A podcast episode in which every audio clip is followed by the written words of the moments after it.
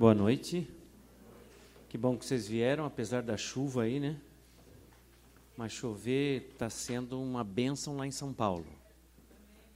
Porque nós passamos uma estiagem muito forte e recentemente os reservatórios de água lá em São Paulo estavam muito baixos. E quando a gente vê uma chuvinha dessa aí, a gente pensa lá no nosso povo que está com sede. Mas foi bom, foi bom que você veio. E por ser uma época fria já, a gente preparou uma, uma receita, vamos dizer assim, para ajudar a minimizar os efeitos do frio na garotada, principalmente. E a gente vai mexer com coisa quente aqui. Eu vou pedir para você controlar o seu filho para ele não vir para cá, porque vai ser perigoso. Então a, a doutora Jaqueline vai, vai dizer para a gente o que, que ela vai fazer, e enquanto eu vou, vai ser começado, e enquanto tiver a minha fala, vai estar tá terminando de preparar. Pode vir aqui, doutor.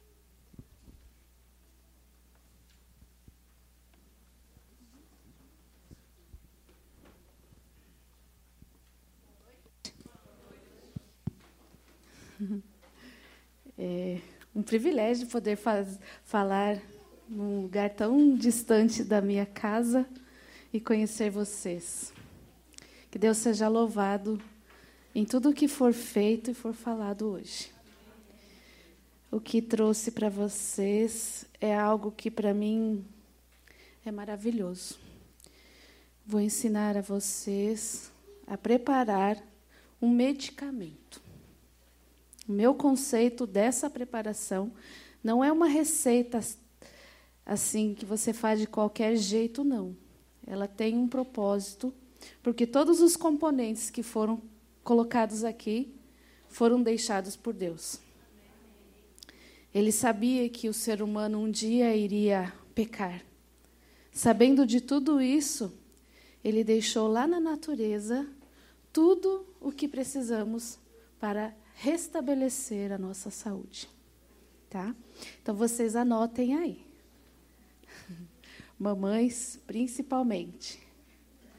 É um medicamento para, para gripes e resfriados, para aquele momento de tosse intensa.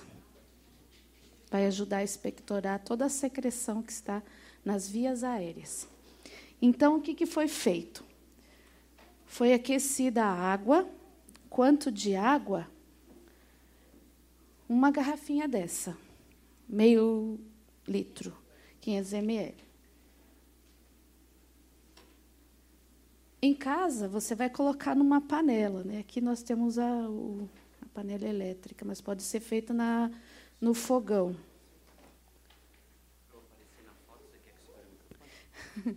pode segurar. Então, na panela, vou colocar a água. Ela vai ferver.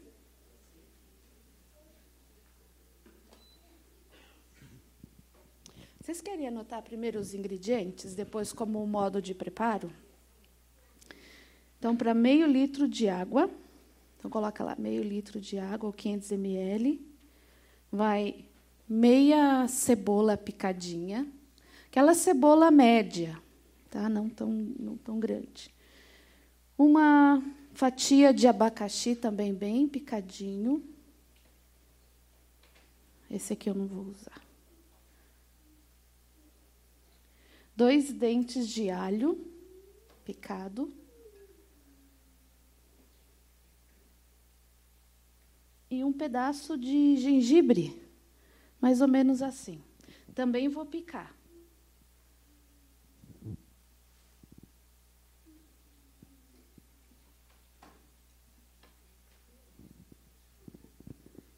Enquanto vocês vão anotando os ingredientes, é,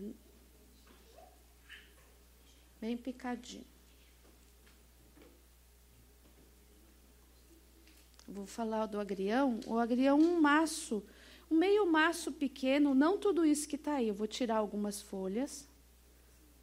Tem que ser tudo lavadinho, bem higienizado. E o mel. O mel eu vou colocar depois, mas mais ou menos um frasco como esse. Tá? Então vamos colocar tudo na panela. Agrião, quanto? Um meio maço. Coloca, pode colocar com tudo. O agrião daqui, ele é menor que lá do Brasil. Quem já conhece sabe que as folhas dão, acredito que umas 20 vezes o tamanho dessas. Eu separo, eu separo na clínica somente as folhas porque elas são enormes. E na panela não vai, não cabe todos os, os caules, né? Então eu só separo. Mas aqui dá para colocar tudo, tá? Vai tudo assim. Segura aqui para mim, por favor. Alguém já ah, conecta ali no. Tá, já está ligado?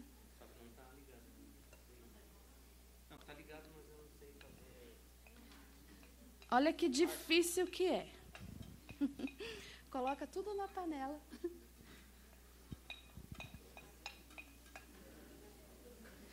Coloquei o agrião junto à água. Coloco o abacaxi. Anota direitinho os passos aí, tá? Vou colocar o, o alho. Quanto de alho que eu falei? Dois dentes. Vocês estão prestando atenção e um pedacinho de gengibre, picado também.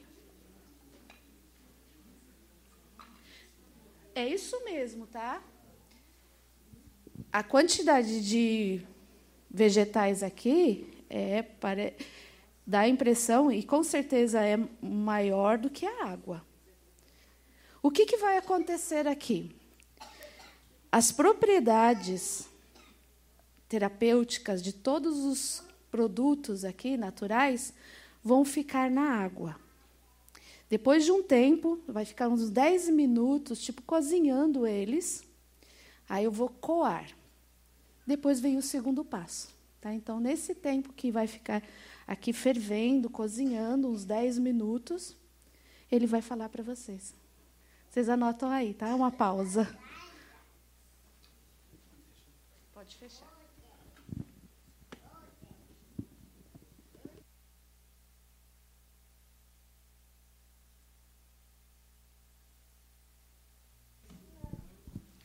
Ok, enquanto vai fazer a cocção ali,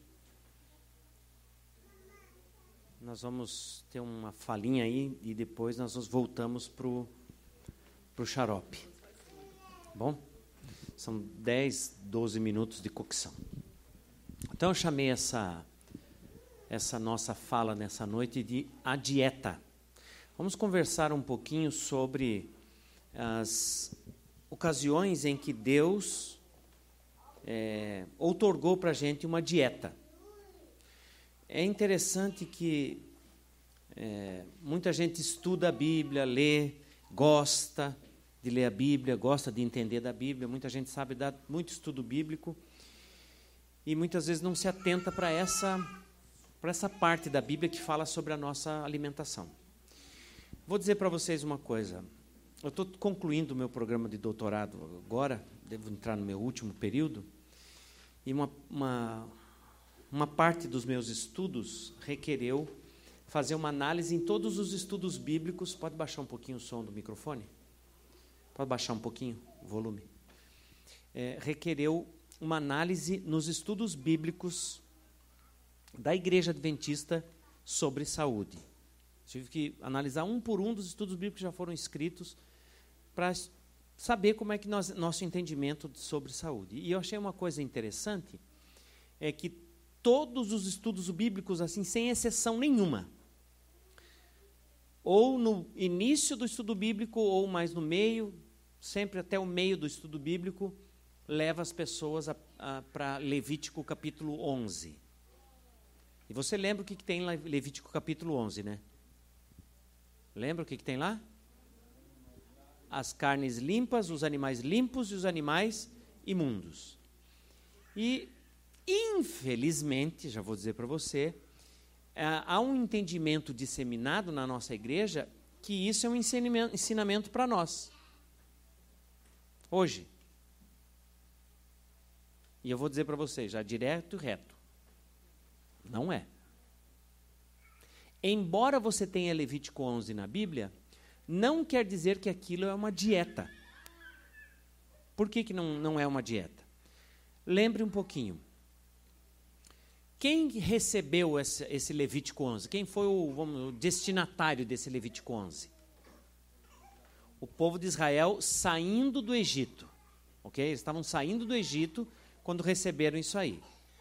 E lá no Egito, quando eles estavam lá, em qual era a condição social deles? Eles eram escravos. Quanto tempo eles ficaram escravos no Egito? Quanto tempo eles ficaram escravos? Bom, vamos melhorar a pergunta. Quanto tempo eles ficaram no Egito? 400 anos. Quanto tempo escravos? 200 e pouquinho. Não ficaram todo esse tempo escravos. E no tempo que eles eram escravos, eles não tiveram assim uma, uma, um cuidado com a dieta. Eles comeram basicamente o que dava. E isso incluía comer carnes imundas. Eles comiam praticamente de tudo lá. Eu não me importo com o barulho do nenê, tá? Eu não me importo. Eu sei que é difícil. Nós, adultos, conseguimos ficar 15 minutos quietinhos. Criança é menos. Então, se vocês não chorarem, o nenê vai ficar bonzinho já já. Tá bom? Eu prefiro que a mãe fique aqui dentro ouvindo e a gente aguentando do que ela ter que sair. Essa é a minha opinião. Eu tive nenê dessa idade aí e a gente sabe que eles fazem barulho porque quer que a gente levante e saia. Então, quem que vai ganhar hoje? Quem que vai ganhar a batalha hoje aqui? A mãe que vai ganhar. E nós vamos dar apoio para ela. Ok? Vamos aguentar. Tá bom? Então, eles ficaram escravos lá, comiam o que aparecia. Animais imundos aos montes, insetos imundos. E aí, quando eles saíram do Egito, Deus Levítico 11 não é um negócio assim, ó. Levítico 11 é assim, ó. Por que, que Deus ia dizer para eles não comerem cobra se eles não se eles não estavam comendo? Faz sentido para você? Faz sentido para você Deus dizer assim para eles não coma camelo se eles não estavam comendo camelo? Não faz sentido. O fato é que eles estavam comendo camelo. Então Deus diz agora para eles não. Agora Deus deu quatro vamos dizer assim, separou quatro espécies e quatro características de animais que eles podiam se alimentar, que foram os animais, os quadrúpedes, os, as aves, ah, os peixes e os insetos. Desses aí eles separou alguns. Veja que dos répteis, nenhum. Né? E, e também outros animais aí que você conhece, que hoje a gente vê as pessoas comerem, Deus disse desse de jeito nenhum. Alguns ele separou que sim, outros não. Mas o que aconteceu logo depois foi que Deus tirou todos e deu o maná. Então, Deus estava fazendo uma reeducação na alimentação deles. E nós vamos analisar uma por uma das quatro vezes, e são apenas quatro, não são cinco e não são três, quatro vezes em que Deus mexeu na dieta do ser humano. Só tem essas quatro. E amanhã, eu acho que amanhã, eu vou falar para vocês qual a relevância dessa mudança, dessa, dessas outorgações de Deus, e por que que em algum momento, mesmo diferente do que nós vamos ver hoje, nós temos relatos de pessoas comendo carne na Bíblia. Eu vou falar com, vo com vocês sobre isso amanhã. Então, o primeiro texto que a gente tem sobre uma dieta na Bíblia é exatamente esse aqui, ó. É Gênesis 1, 29. Então está lá do jeito que você está vendo na tela. E disse Deus: Ainda eis que vos tenho dado todas as ervas que dão semente e se acham na superfície de toda a terra, e todas as árvores em que há fruto que dê semente, isso vos será para mantimento. Quantos grupos de alimentos você consegue ver nesse texto aí?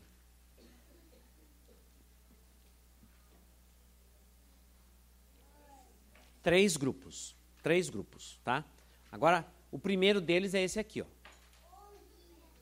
Ervas que dão semente. O que, que é isso?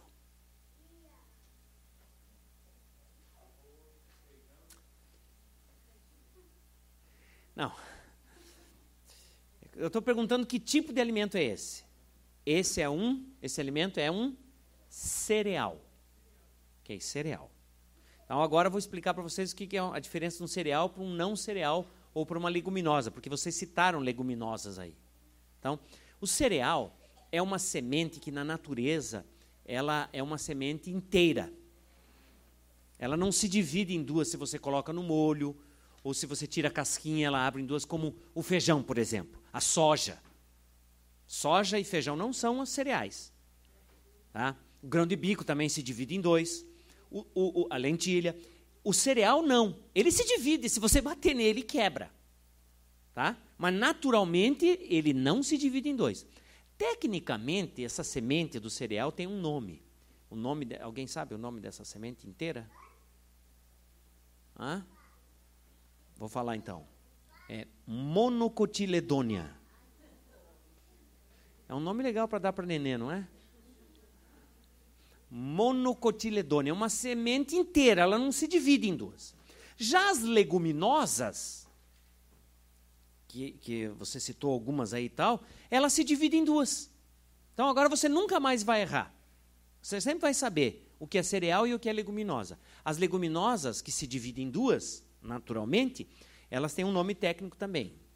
São as chamadas dicotiledôneas. Tá? Bem, bem facinho. Tá? Monocotiledônia porque é uma só e dicotiledônia porque ela se divide em duas. Essas são as leguminosas. Nós estamos falando aqui dos cereais.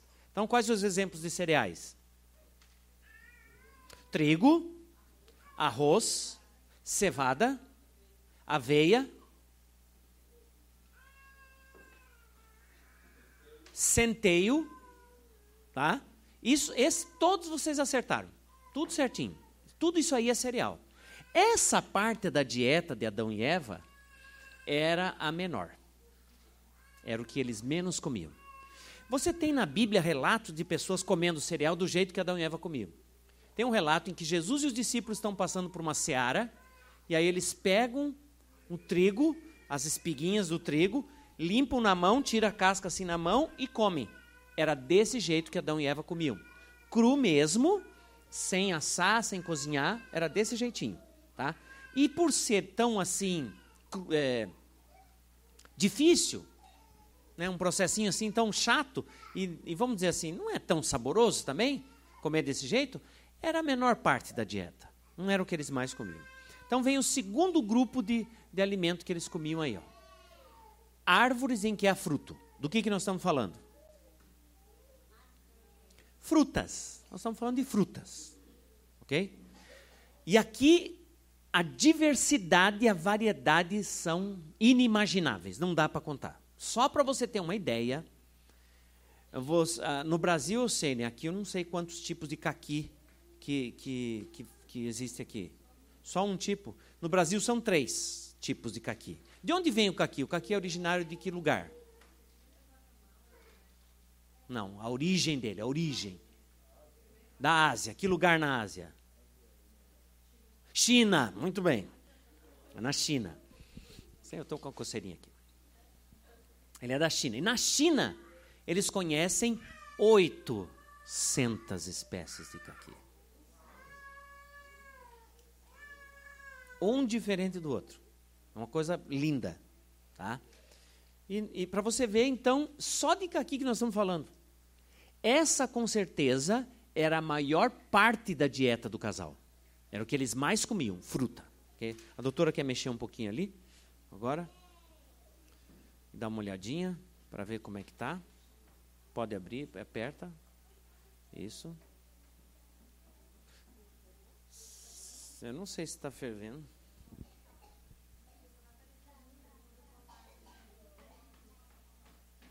É que não foi marcado um tempo ali, né?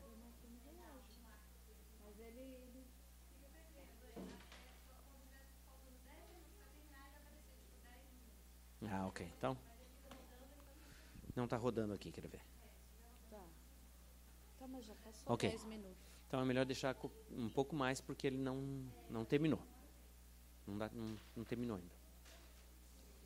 Então, é, as, as frutas eram a maior parte da dieta do casal.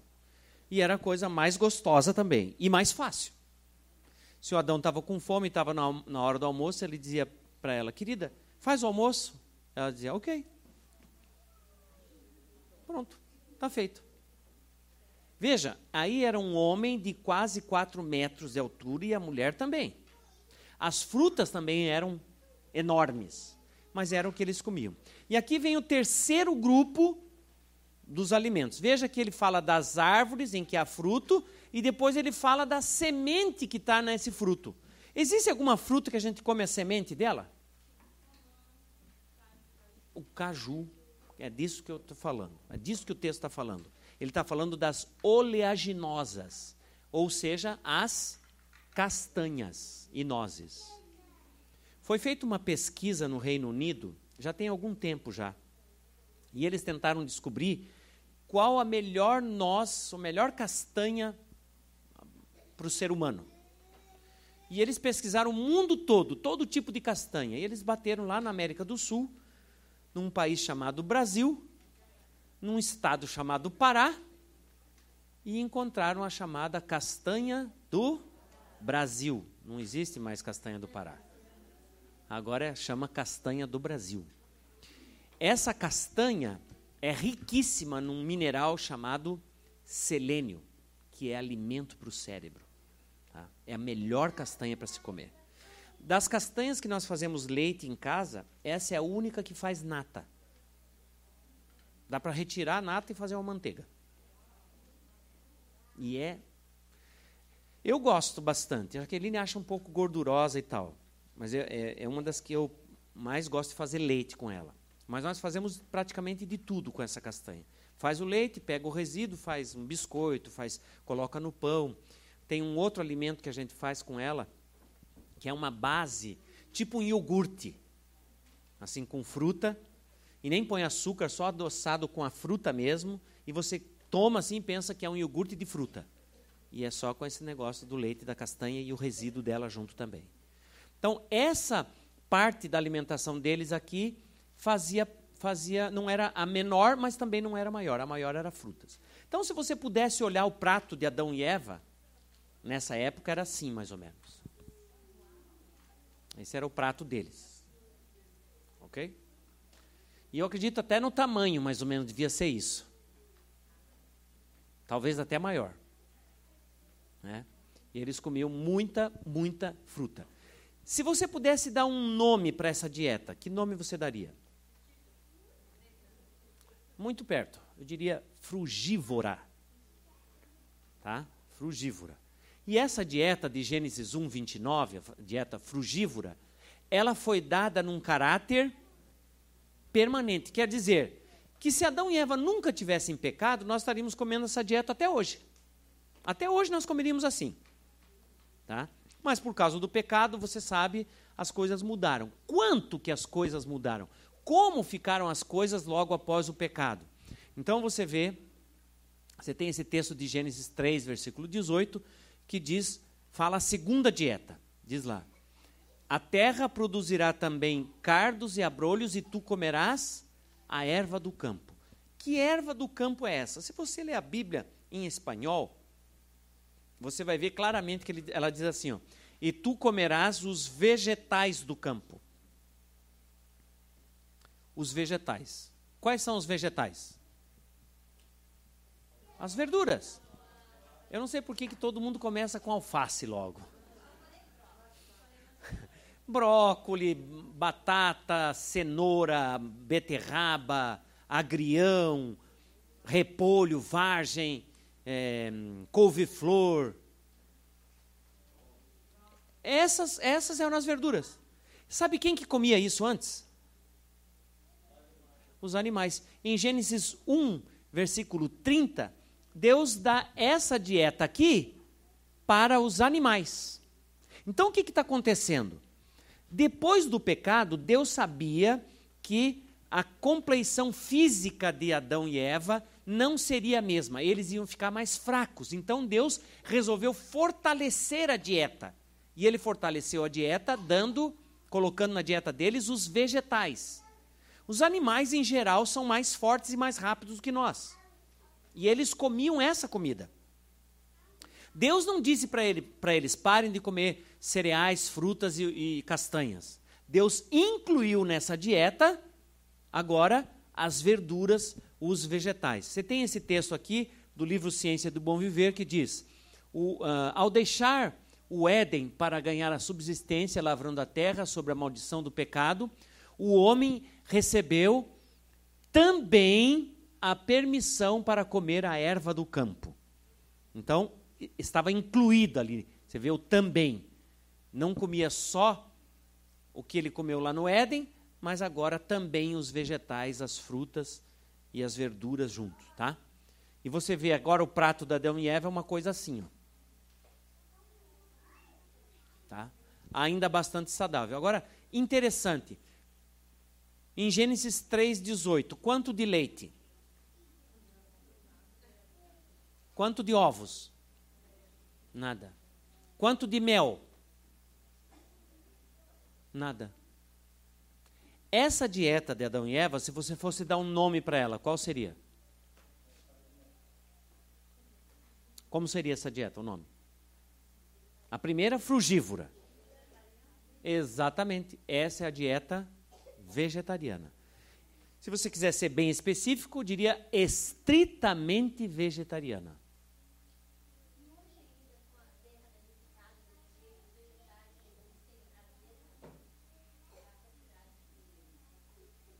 De nutrientes? Sim, sim. Nós também não somos mais os mesmos. Adão e Eva, 4 metros. E eu aqui, um reles mortal, nem 1,80m. Então, nós, as nossas necessidades não são as mesmas deles. É. Então, os, os nutrientes que nós precisamos também não são os mesmos, mas são suficientes sim. Ok? E essa dieta vegetariana, estritamente vegetariana, que veio por causa do pecado, ela foi dada num caráter provisório. Por quê? Ela veio por causa do pecado. Por que, que ela é provisória? Vai, continue, a frase está ótima. Exatamente. Depois que Deus resolveu o problema do pecado, nós vamos voltar para a dieta anterior. É assim que vai ser. Na nova terra, a dieta vai ser como era lá para ser original. Entendeu? Então, essa dieta é provisória nesse sentido, enquanto durar o problema do pecado. E agora nós vamos ver a terceira dieta. E é bom que você entenda que o homem só entrou nessa dieta aqui por causa do pecado. E Deus sabia que o homem ia enfraquecer. Deus pensou que a comida dele ia ser o próprio remédio dele. Se ele se alimentasse direitinho, ele ia ter tudo que ele precisava para prevenir o aparecimento das enfermidades, das doenças. Tá? Aí vem a terceira dieta. E a terceira dieta está em Gênesis, capítulo 9, versículo 3. Diz: Tudo que se move vive ser-vos-á para alimento como vos dei a erva verde, tudo vos dou agora. Então, agora Deus está autorizando o uso da carne. Por que, que Deus autorizou o uso da carne? Por causa do dilúvio. Por causa do dilúvio. E agora, Deus diz para Noé que ele podia comer carne. Qual carne que ele podia comer? Hã?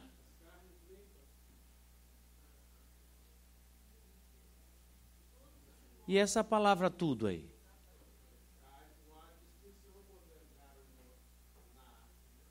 Como é que é?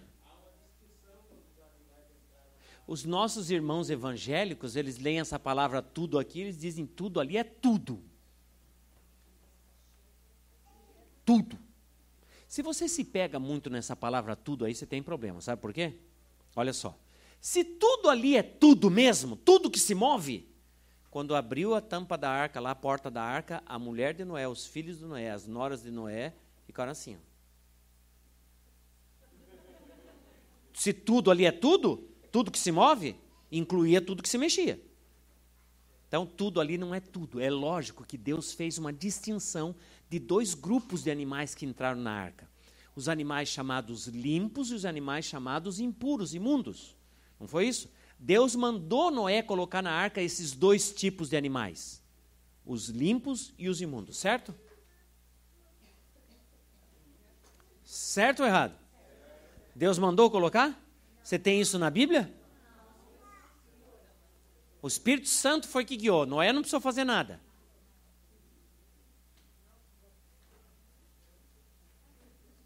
Daí? Entraram por conta própria. Deus não mandou Noé colocar. Não. E esse texto aqui de Gênesis 7, 1 e 2? Disse o Senhor a Noé: Entra na arca, tu e toda a tua casa, porque reconheço que tem sido justo de mim, diante dessa no mesma geração. De todo animal limpo, Deus mandou. Deus mandou Noé colocar sete pares de animais limpos, macho e sua fêmea, e mas dos animais imundos, um par. Então Deus mandou mesmo. Não é uma, não é uma, uma retórica aí Deus não está brincando com Noé, ele disse: Você vai pôr é, sete pares de animais limpos e um par de animal imundo. Aí a minha pergunta para vocês é: Como é que Noé sabia diferenciar o animal limpo do animal imundo? E não me fale que é o nariz.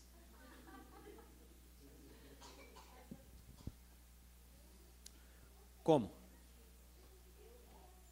Ok, pode, pode falar, não tem problema. No máximo a gente vai dar uma risada, né? Ok.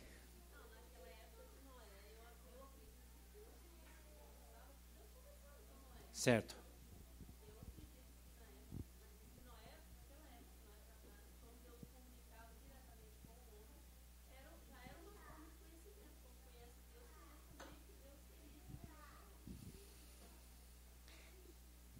Deus sabia o que era melhor, tá certo, aí tá tudo certo. Mas eu quero saber como é que Noé sabia diferenciar o, animal limpo do imundo. Porque Deus chega para Noé assim e diz assim: ó, Noé é o seguinte, ó. Dos animais limpos se leva sete pares e dos imundos leva um par. Noé tinha que ter um conhecimento prévio, Deus tinha que dizer para ele é naquela hora. Pois é, Deus, já, Deus falou porque ele já conhecia, lógico, mas eu quero saber como é que ele conhecia. Porque na Bíblia não tem registro de Deus falando antes disso que é animal limpo, que é animal imundo. Não existe esse registro. Não tem. A minha pergunta é: como é que Noé sabia? Hum?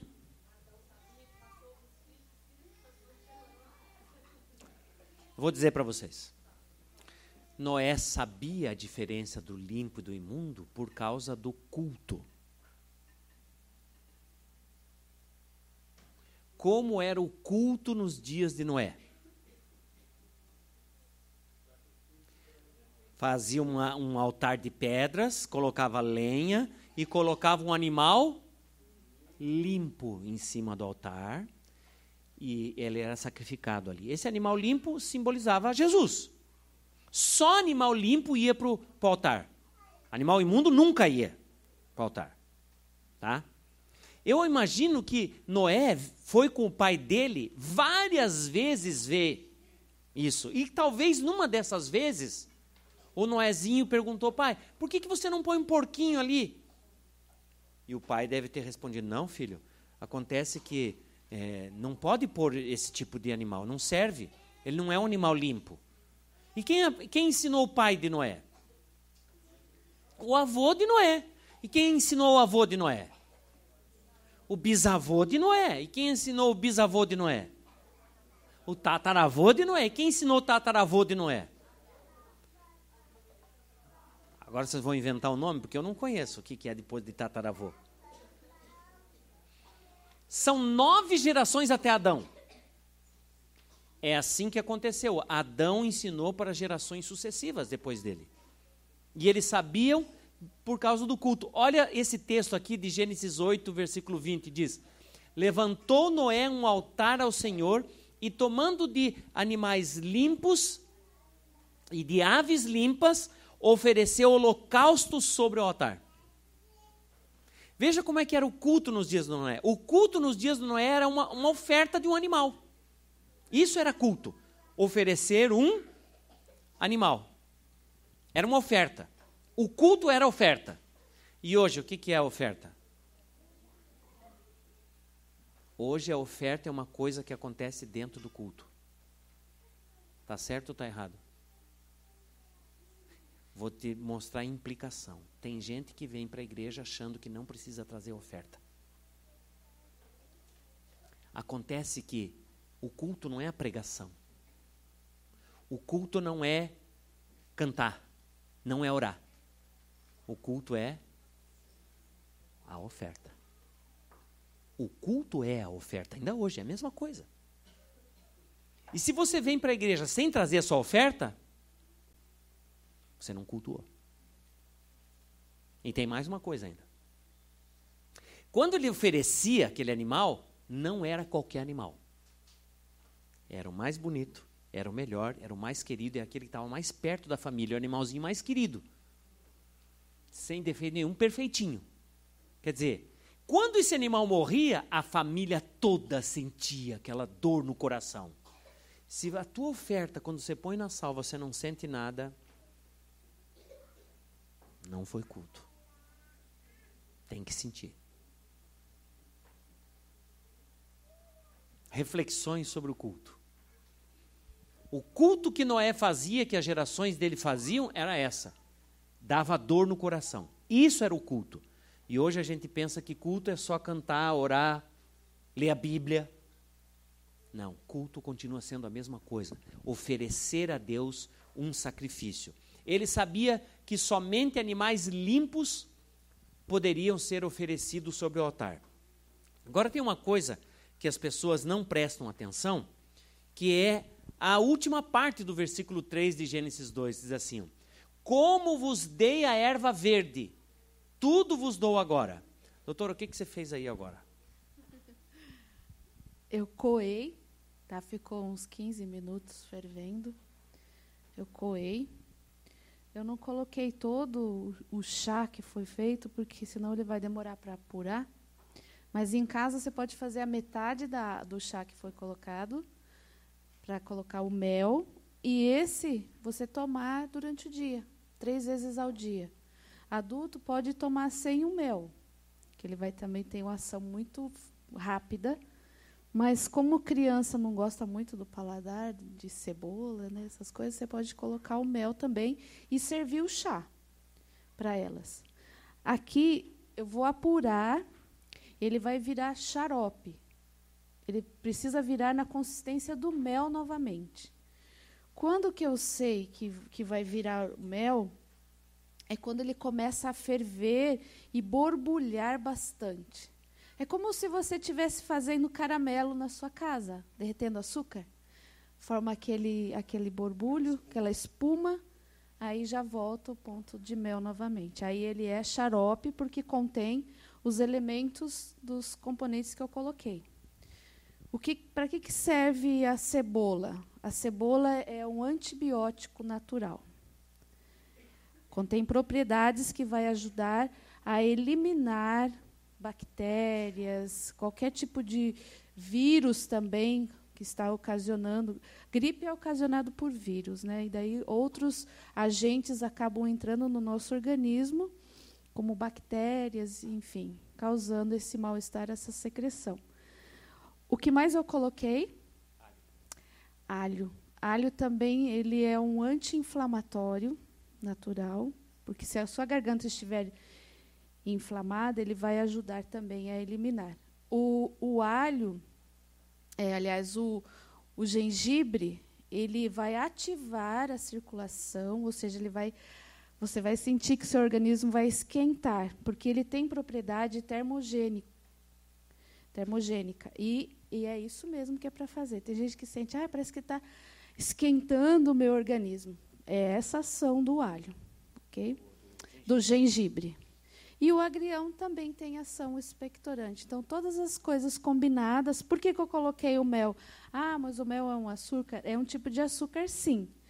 Só que nele, ele não está só o, o, açúcar dele aqui, que é um açúcar natural também, que vem, lógico, da abelha, mas contém própolis. Própolis é um bactericida que vai também eliminar as bactérias do seu organismo que está causando esse, esse mal-estar durante esse momento de gripe. Tá? Quanto que você deve tomar ao dia? Uma meia colher de sobremesa, três vezes ao dia. Então você escolhe, não nas refeições, tá? É sempre nos intervalos, começando de manhã. Para a criança, é, uma até dois anos, uma colher de café. É, café é aquela colher pequenininha, três vezes ao dia também. Tá? Crianças maiores já também pode ser a mesma dosagem dos adultos. Fica muito gostoso.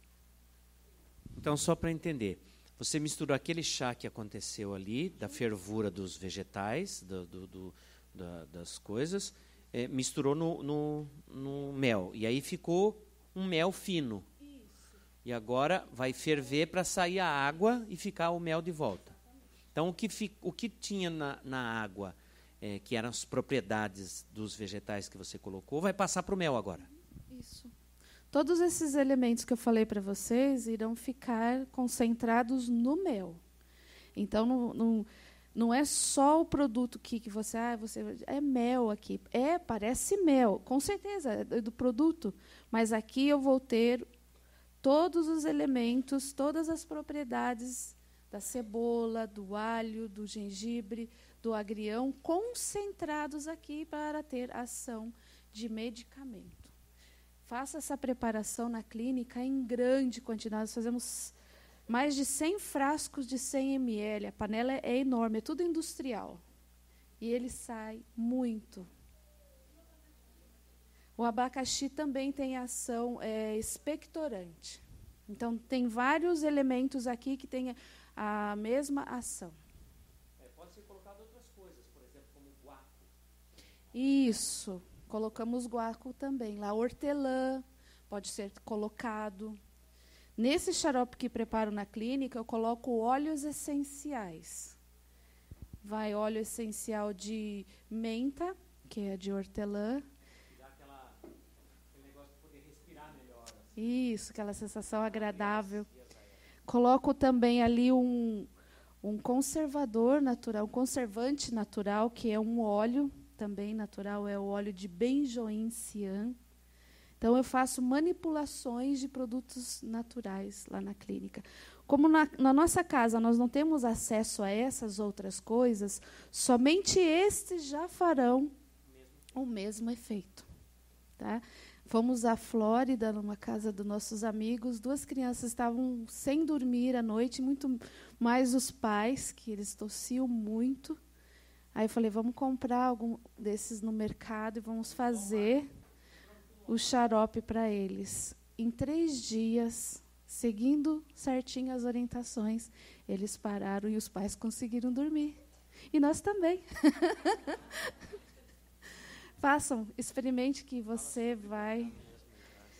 Isso. Como que eu vou armazenar? Aqui não foi tocado na parte interna, então ele ainda está limpinho. Eu não posso colocar água aqui, senão ele vai fermentar, ele vai azedar. Isso. Quando ele voltar quando a água toda for eliminada daqui, porque vai ferver, ferver, ferver, não se importa com o tempo, tá? Quanto mais água você colocar, mais mel, vai demorar. Então eu coloquei pouco aqui para ver se o tempo vai ser suficiente, ok? Mas se tiver água aqui, ele não dura dois ou três dias na geladeira. Então tem que ferver bem. A água vai evaporar completamente e os elementos que estão no chá vai passar para o mel. Depois disso, você espera esfriar e aí coloca nesse recipiente. Se você não tem um, um recipiente desse. Não, mas você tinha um mel, vai É, mas ah, eu vou fazer maior quantidade. Então, você pode ferver aqueles vidros de conserva. Ferve, ferve lá com água, ferve muito. Pode cozinhar o vidro por uma hora. A tampa junto na água. Depois. Isso, coloca no forno. a uns 200 graus, uma meia hora aquele vidro. Só não coloca a tampa. Se, se a tampa for de, de ferro, de metal, tudo bem. Se for de plástico, não dá. Tá? Então, preferência metal. Senão você vai ter um derretimento ali. Depois, você não pode tocar na parte interna com suas mãos, porque você, você transpira. E a transpiração também é um contaminante. Então, com, com cuidado, somente na parte de fora, você pode tocar e virar todo o conteúdo do xarope ali. Depois que preparou, não é mais mel, é um xarope. Ele é um medicamento. Por isso que eu falo para colocar num outro recipiente, porque isso aqui é, confunde muito a cabeça da gente, né? Você acha que é, pode colocar no pão. Ah.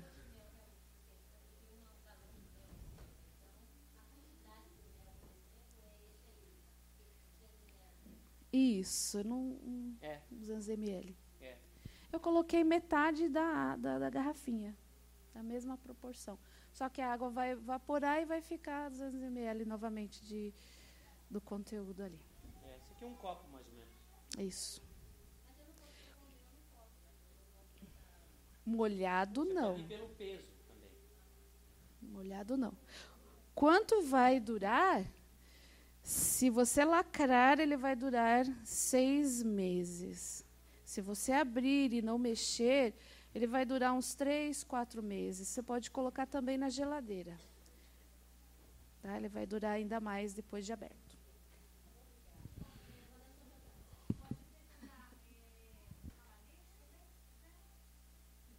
Não.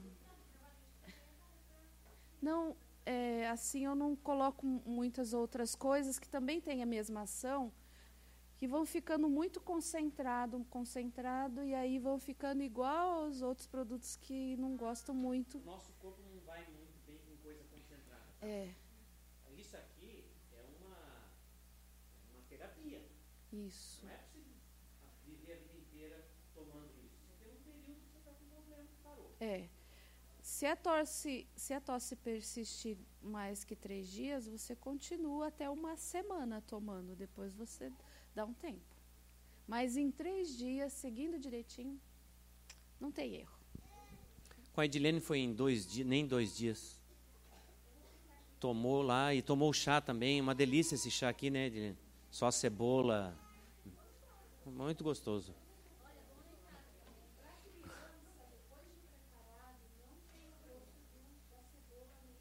Não, some. Só mel. Tá. Ok, voltando à vaca viva aqui. Então ele diz assim, ó. As pessoas perdem de vista isso aqui, ó. Como vos dei a erva verde? Como é que Deus deu a erva verde?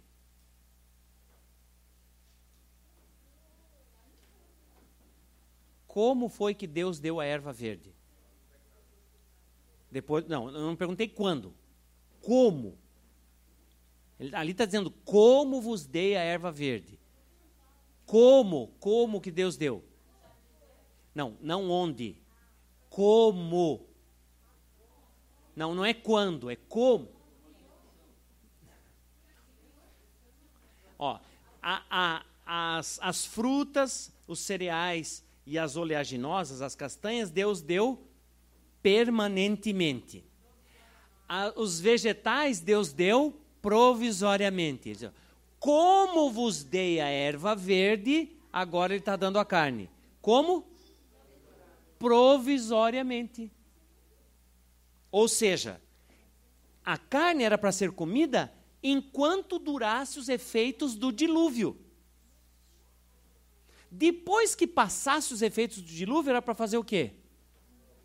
Voltar para a dieta número 2, que é a dieta vegetariana. A dieta vegetariana. Então, muita gente se engana e deixa de ver esse negócio aqui, ó.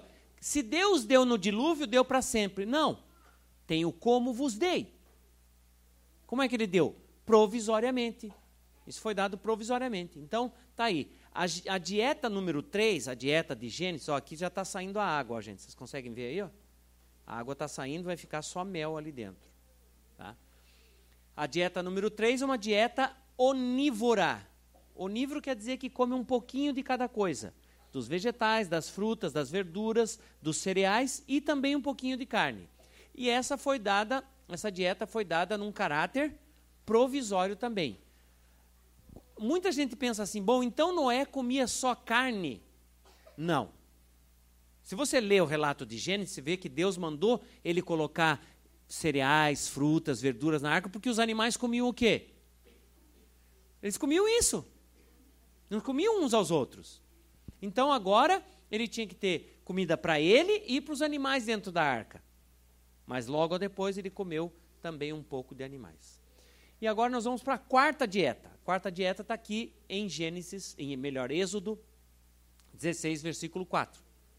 Diz lá: Então disse o Senhor a Moisés: Eis que vos farei chover do céu pão, e o povo sairá e colherá diariamente a porção para cada dia, para que eu ponha à prova se anda na minha lei ou não.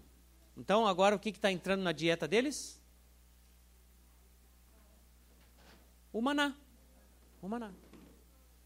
Essa é a quarta vez que Deus mexe com dieta. Agora nunca mais ele vai fazer isso. Nunca mais Deus vai prescrever uma dieta. Tá? Essa foi a última vez. E essa dieta aí durou cerca de 40 anos. Quantos ficaram com deficiência de cálcio porque só estavam comendo maná? Nenhum. Quantos baixaram ao hospital por falta de ferro? Quantos ficaram com falta de vitamina B12? Quantos? Nenhum.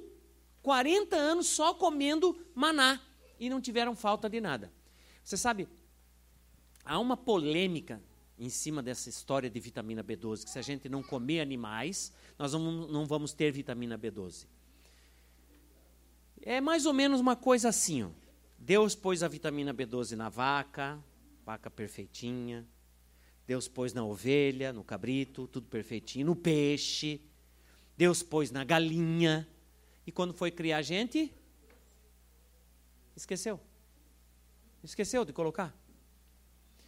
Eu já estou há cerca de 20 anos comendo alimentos é, vegetais, sem nada animal. Já há 20 anos. E recentemente, quer dizer, quando eu fui. Eu, eu comia leite e ovos. Quando eu tomei a decisão de parar de comer leite e ovos, eu fui ao médico. Consultei o médico, amigo nosso, e disse: Ó, a partir de amanhã não vou comer mais leite nem ovos. Já não como carne, não vou comer mais leite e ovos. Eu falei: Mesmo? Mesmo. Aí ele pegou a, o receituário ali e anotou 13 doenças que eu teria depois disso. Que ia aparecer na minha vida. Uma delas é a esquizofrenia. Você acha que tem um cara de esquizofrênia?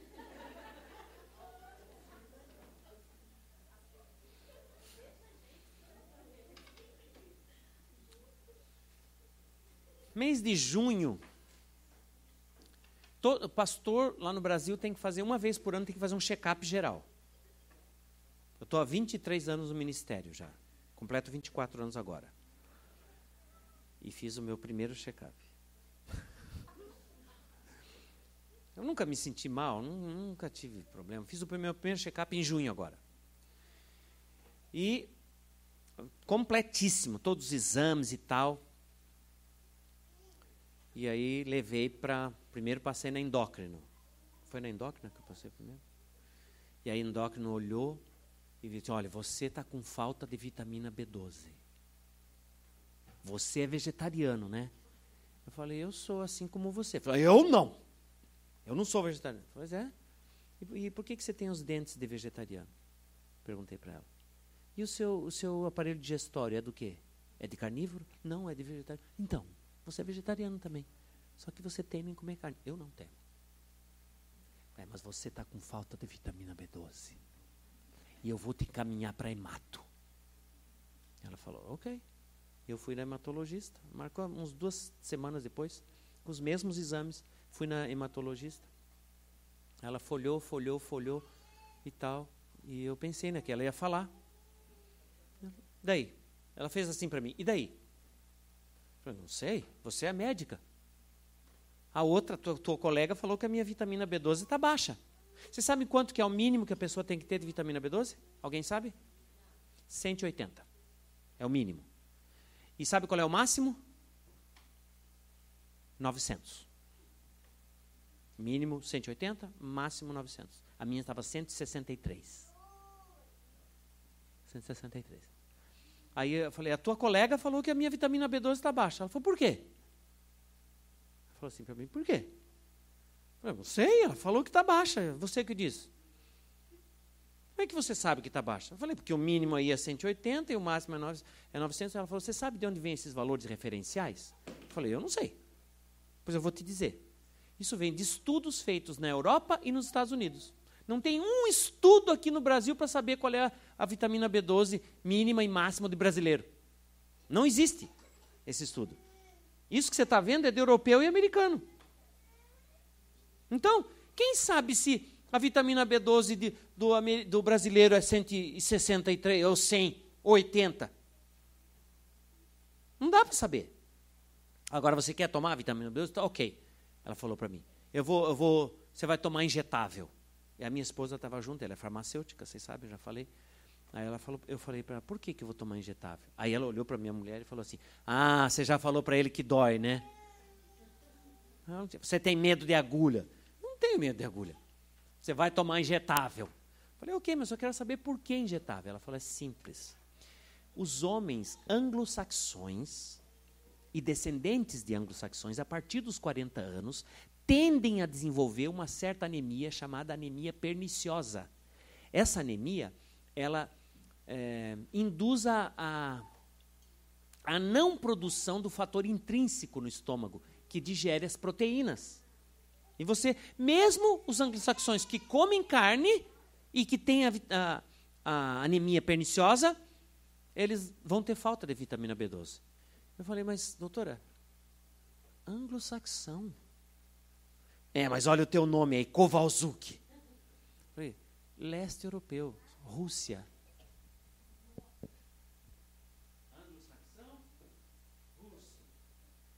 Não me interessa, ela falou. Não me interessa. Você vai tomar injetável. Eu falei, ok, então. Mas para mim, você não tem... tá bom, ela falou. Vou te dar comprimido. Eu já estava com a receita do injetável. Ela pegou e me deu um monte de comprimido. Mesmo, mesmo medicamento, só que. Quando eu cheguei na farmácia, lá no Brasil, eu cheguei coloquei assim: Você tem essa coisa, comprimido? Esse medicamento? Ela falou: Tenho. Foi lá, buscou. Quanto custa? Ela falou: 76 reais. Você vai precisar de três caixas. Que é três semanas tomando, você vai precisar de três caixas. 76 reais. Falei, ah! Aí eu peguei a outra. E esse aqui? Que era o injetável. Ela falou, 12 reais. Eu falei, eu acho que eu sou anglo-saxão. Eu acho que eu sou anglo-saxão. Aí ela preparou lá para dar injeção e tal. Comprei o injetável. Gente, é um negócio assim. Parece que está entrando um avião com a asa aberta dentro de você. É horrível, horrível. E ela é um, a vitamina B12 injetável, é, é tipo um sangue, assim. Quando ela prepara, fica da cor de sangue. E eu tomei aquele negócio e a menina já foi me avisando. Ela disse assim: você vai tomar aqui nessa farmácia toda noite? É, era terça e quinta que eu tinha tomar. Toda terça toda quinta, três semanas. Ela, eu falei: eu vou. Ela falou, então já vou te avisar já. Eu só sei aplicar com a esquerda. Isso significa que eu vou aplicar toda noite no mesmo lugar.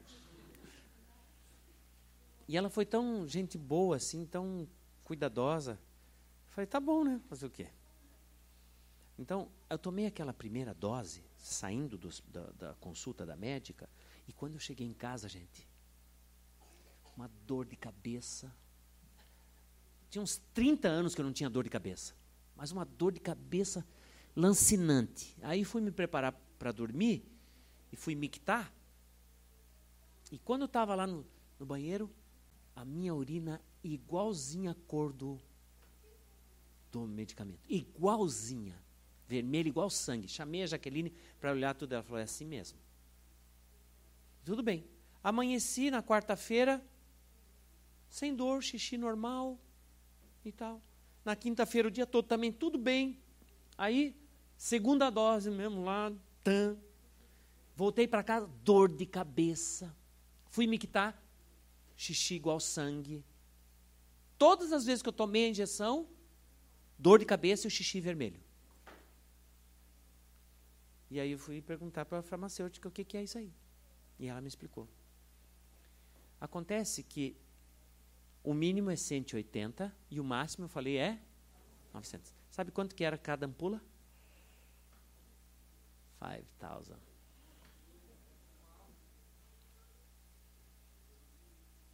Aquela dor de cabeça era o corpo dizendo: para, chega, chega de vitamina B12. Ou seja, é bem provável que o meu normal seja 163. É bem provável. Mas se você está preocupado com a vitamina B12, se você pensa assim, se não comer carne, não comer ovos, não comer leite, vou ter problema com vitamina B12, pensa. E a vitamina Y427? Você está tomando? Você tem o suficiente? Alguém já ouviu falar na vitamina Y427? Alguém já viu? Nunca viu? Eu criei agora. Existe vitamina que os médicos, que os nutricionistas, que os cientistas nem conhecem. E que a gente tem aí nos alimentos, só que não se sabe quanto que a gente precisa. Entendeu? Eu não tenho essa preocupação na minha cabeça. Não, eu preciso de vitamina B12. Ela é dito que ela só é produzida em, em, em fontes animais. Mas nós produzimos uma quantidade bem pequena em nós. Tá? E eu confio nessa quantidade pequena que Deus colocou na gente. Até quando durou essa dieta do maná? Você sabe?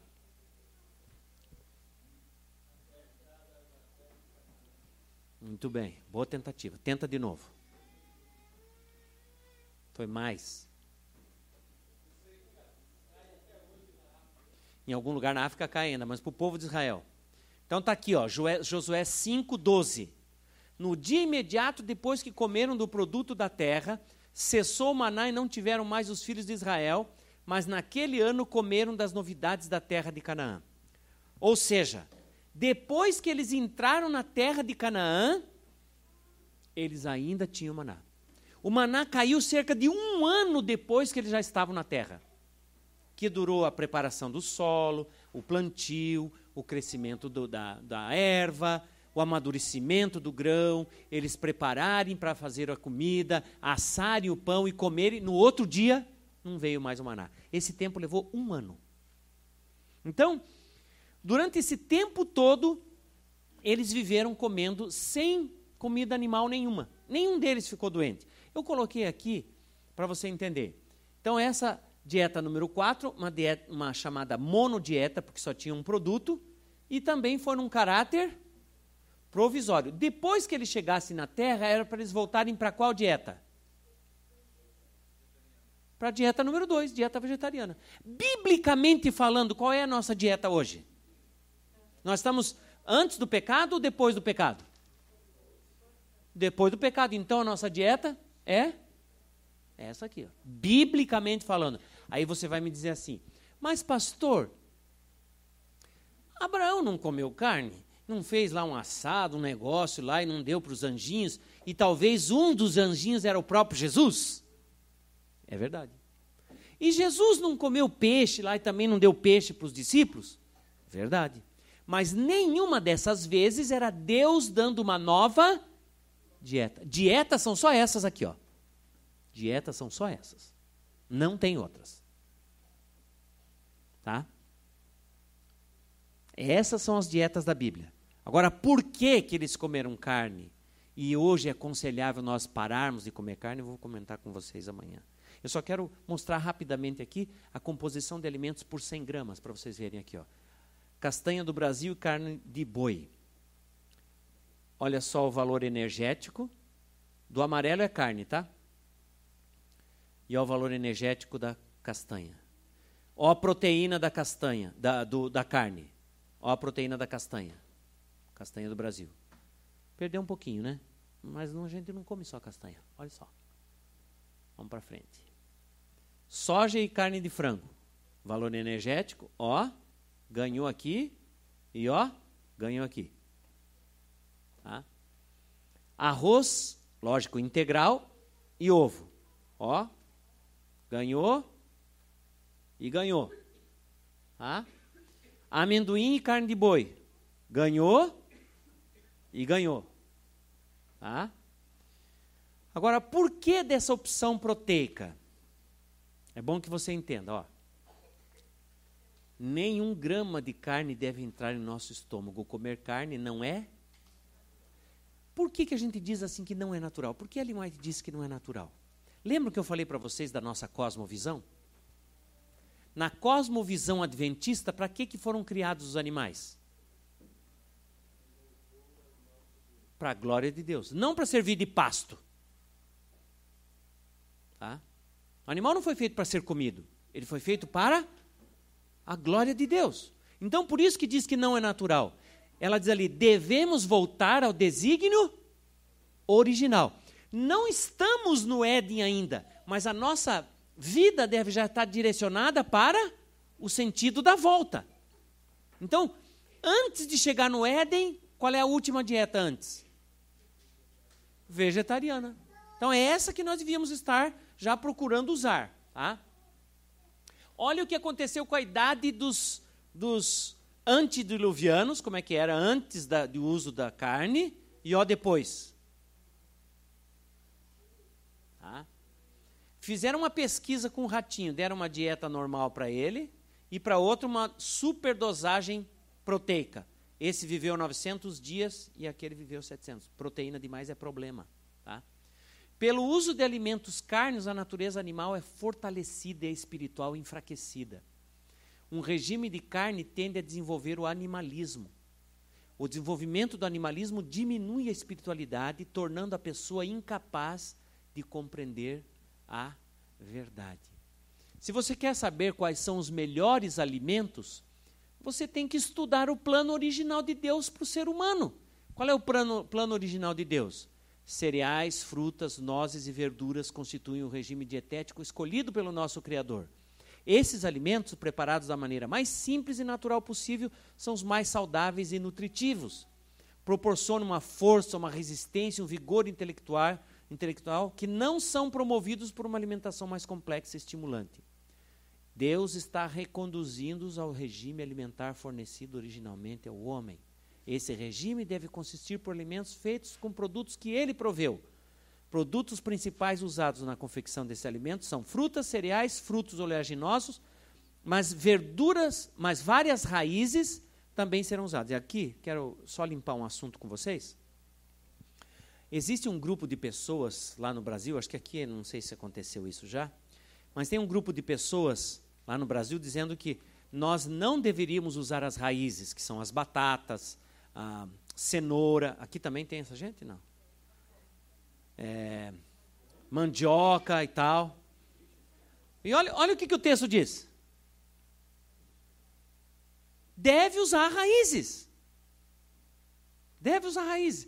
Eles dizem assim, ó, não, é porque o texto diz que são os alimentos que estão na superfície da terra. O que está embaixo da terra não é na superfície. Bom, olha, a Jaqueline foi professora de ciências também, ela estava me explicando. Você sabe quanto, qual é a espessura da chamada superfície da Terra?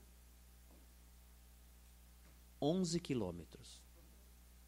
Então, tudo que nascer nesses 11 quilômetros, pode comer, que for comestível. Mas eu não, não vou aconselhar você fazer uma plantação lá a 11 quilômetros. Tá? Só na, na florzinha da terra já está bom.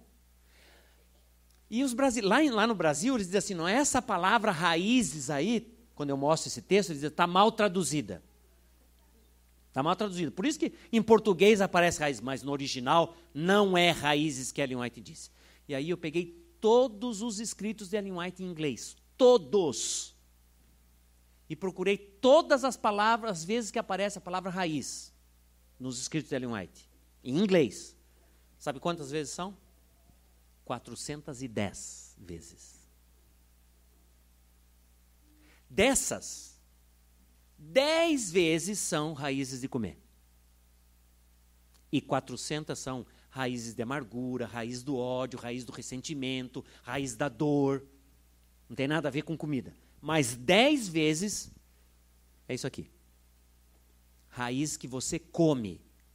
Que no caso são batatas, é, cenoura, beterraba, batata doce, inhame, cará. É essas raízes que ela está falando e pode comer tranquila. Eu gostei muito dessa matéria que saiu na Newsweek, essa, uma revista americana que você conhece. E eles perguntaram lá como viver para sempre.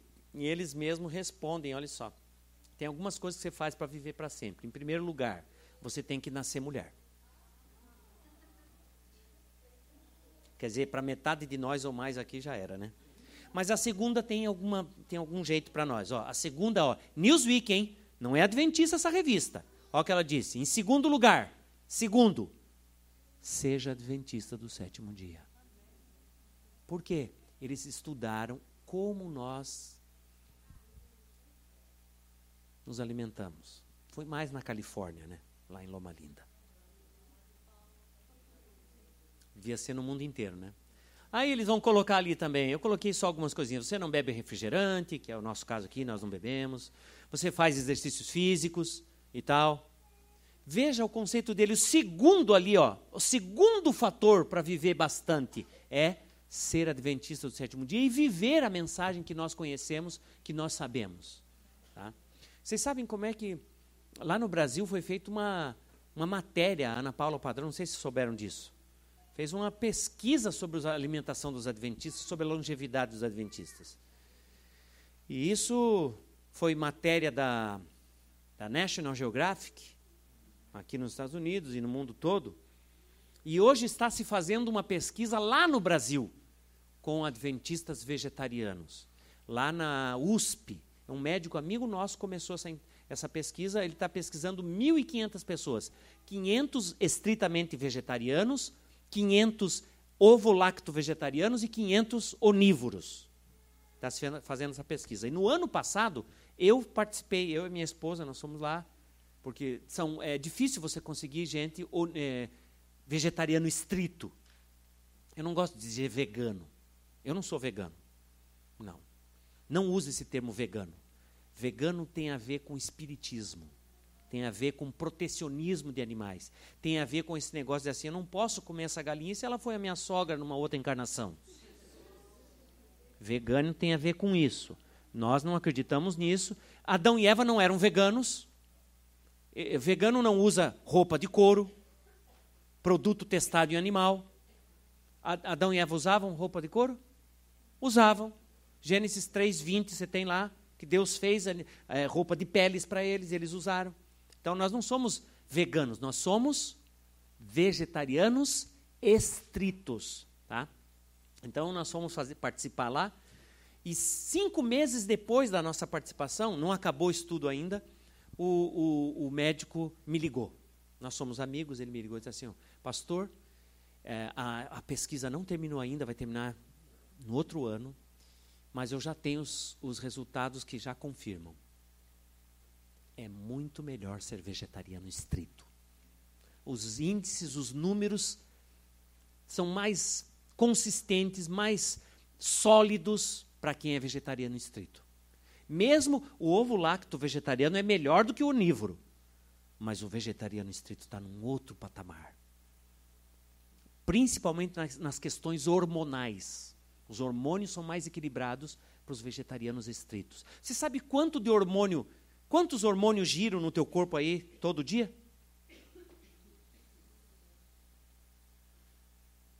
Duzentos.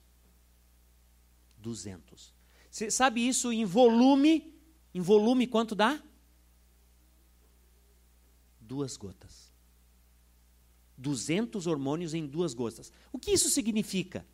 Que é um, é um sistema muito intrincado, muito delicado, que tem que ser muito bem cuidado. Por isso, quando você come um alimento que tem hormônio de um outro ser vivo, isso pode desencadear coisas bem esquisitas em você. Pense, se nós fôssemos obedientes à palavra de Deus, que espetáculo que nós não seríamos ao mundo. Deus teria de fato seu povo numa redoma, com um campo de força em volta dele. E nós seríamos esse show para as pessoas verem e aprender. E nós diríamos: por que, que nós somos assim? Porque nós temos um, um Deus maravilhoso. E eu espero que você tenha essa experiência. Se você está nessa transição de mudar a tua alimentação, procure fazer aos poucos. Procure ser criterioso, não ficar indo e voltando. Se você vai fazer uma mudança, persista naquela mudança. Escolha uma coisa por vez. Não precisa mudar tudo numa vez só. Eu comecei a mudar pelas coisas que eu não gastava dinheiro. Eu comecei parando de beber líquido à refeição e parando de comer a toda hora. Foi a primeira coisa que eu fiz. Deixei a margarina, depois, depois deixei o refrigerante, depois deixei doces. E assim foi, bem a carne não foi a, a primeira coisa que eu deixei. Foi uma coisa bem lá na frente. Mas quando você estabelece uma mudança e consegue permanecer nela, você vai ter mais força para a próxima. Então escolha uma coisa fácil para começar. Não comece pela difícil. Se a carne é a tua dificuldade, não começa por ela. Começa por uma outra. Começa bebendo mais água, por exemplo. Tá? Doutora, quer dar a última dica aí? Ele está fervendo bastante, mas é, ele precisava de mais força na, na chama. Mas ele vai dar o ponto. Ele vai demorar mais. Mas já dá para ter uma ideia, né? Então, é, quando começar a ferver, a borbulhar bastante, ele vai voltar ao ponto do mel. Mas vocês querem experimentar do jeito que está aqui? Então vamos terminar e depois vocês vêm aqui. Enquanto isso vai fervendo. Entrega. E depois a gente tem aqui os copinhos. Temos os copinhos, eu vou servir Só pode vocês. dois desses por pessoa.